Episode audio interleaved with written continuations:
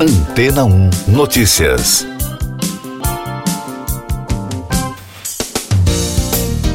Bom dia! Como já era previsto por especialistas, os drones usados como armas se tornaram uma das novidades tecnológicas durante a guerra na Ucrânia. E os Estados Unidos até criaram um projeto exclusivo chamado de Phoenix Ghost, ou seja, um fantasma, para atender ao exército ucraniano. Conforme informação divulgada pelo próprio Pentágono, serão enviados ao país cerca de 120 desses novos veículos não tripulados que podem ser carregados em mochilas e exigem pouco treinamento para serem operados. O menor modelo, por exemplo, pesa 2,5 kg, tem 15 minutos de autonomia de voo e 10 km de alcance. Eles são usados como kamikazes, que são lançados contra um alvo como mísseis. O equipamento é fabricado pela AVEX, em parceria com as Forças Armadas Americanas. As máquinas mais sofisticadas já saem da fábrica com sensores infravermelhos para voar à noite até por 6 horas. Os dois lados do conflito utilizam modelos fabricados por vários países, como o Bayraktar TB2, desenvolvidos em 2014 por uma empresa na Turquia com 6 metros e meio e 420 quilos, além de 24 horas de autonomia a até 7.300 metros de altura para voar até 120 quilômetros a cerca de 220 quilômetros por hora. Além disso, Japão, China e Alemanha também participam da guerra, com os mais variados modelos e acessórios, como câmeras para fotos aéreas, vídeos e sensores para detecção de calor. Segundo reportagens publicadas ao longo das semanas, os drones parecem não caracterizar invasão de espaço aéreo, como ocorre com os aviões, porque lideranças políticas na fronteira com a Ucrânia relataram o uso desses veículos dentro do território russo. De acordo com as agências de notícias, os militares do país testaram um novo laser capaz de queimar os veículos e outros equipamentos a uma distância de 5 quilômetros em até 5 segundos. O vice-ministro russo Yuri Borisov confirmou que uma nova arma está sendo usada no confronto, embora Estados Unidos e Ucrânia não tenham confirmado nenhuma evidência da existência da arma secreta. Para especialistas em armamento, o equipamento, ao contrário das armas convencionais, nunca fica sem munição e seus feixes atingem o alvo com precisão na velocidade da luz. A primeira geração desses lasers, batizada de Peresvet, utilizado pelo exército russo desde 2018, é capaz de retirar satélites de reconhecimento em órbitas a até 1.500 quilômetros de distância. De acordo com reportagem do jornal americano Washington Post, os lasers russos também podem ser usados para cegar soldados ucranianos, embora isso seja proibido pelas Nações Unidas. E daqui a pouco você vai ouvir no podcast Antena 1 Notícias. Governo anuncia a terceira troca na presidência da Petrobras. João Dória desiste de candidatura à presidência. PSDB adia reunião da executiva. Na abertura do Fórum de Davos, Zelensky defende protocolo de prevenção contra guerras. O governo federal anunciou outra troca na presidência da Petrobras. No lugar de José Mauro Ferreira Coelho, que ficou apenas 40 dias à frente da estatal, deverá assumir o atual secretário especial de desburocratização, Caio Mário Paz de Andrade. Ele é membro dos conselhos de administração da Embrapa e da PPSA. O novo nome ainda precisa ser apresentado ao Conselho da Estatal e aprovado em Assembleia.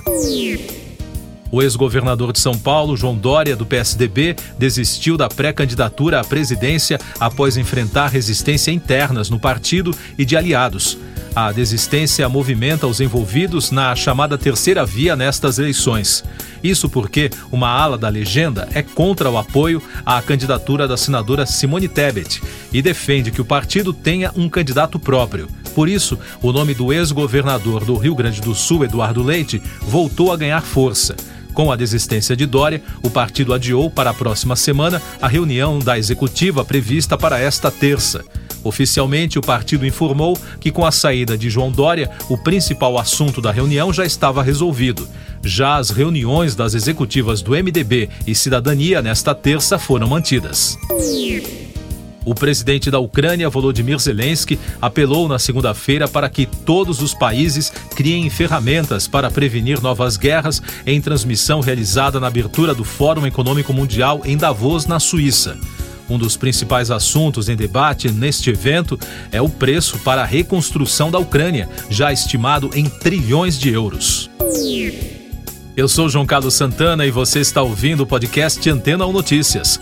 Mais destaques do Noticiário Nacional. O vice-presidente da Câmara dos Deputados, Marcelo Ramos, do PSDB do Amazonas, foi destituído da função na segunda-feira.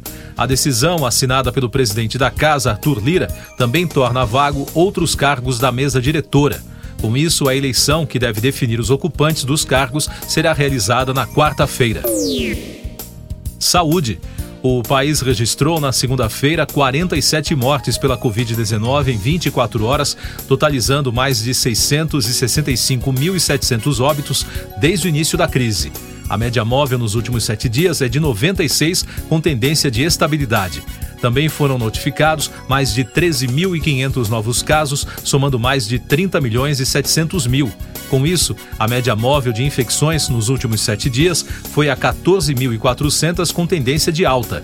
E os dados da vacinação mostram que já passa de 165 milhões e 400 mil o número de brasileiros que completaram o esquema vacinal, o que representa 77% da população. O Brasil enfrenta um surto de dengue, zika e chikungunya, as doenças causadas pelo mosquito Aedes aegypti.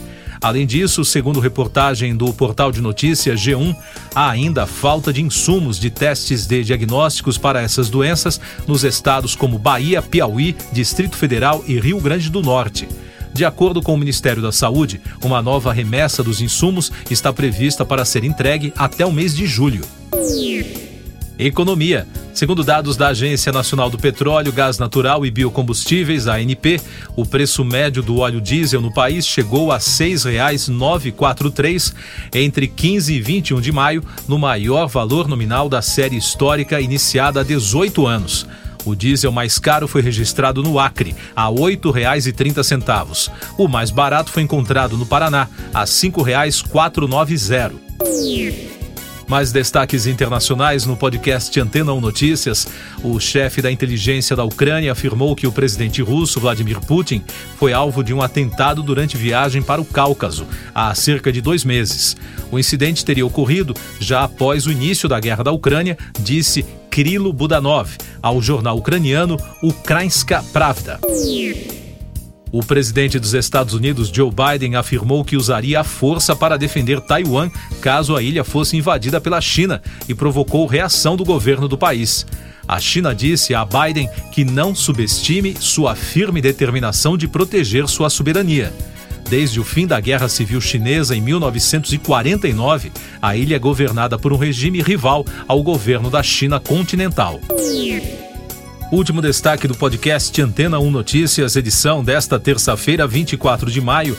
As bolsas asiáticas fecharam em baixa hoje, à medida que restrições mais duras contra a Covid-19 em Pequim, a capital chinesa, aumentam as preocupações com a desaceleração da segunda maior economia do mundo.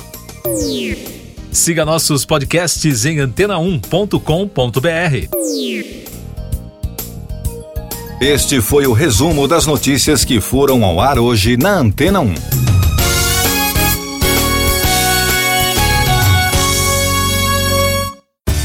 Depois de tanto conteúdo legal, que tal se hidratar com água rocha branca? O consumo regular de água durante o dia traz benefícios para a saúde, como, por exemplo, manter a pele bonita e hidratada. Rocha Branca, da fonte direto para a sua casa. Depois de tanto conteúdo legal, que tal se hidratar com água rocha branca? O consumo regular de água durante o dia traz benefícios para a saúde, como, por exemplo, manter a pele bonita e hidratada. Rocha Branca, da fonte direto para sua casa.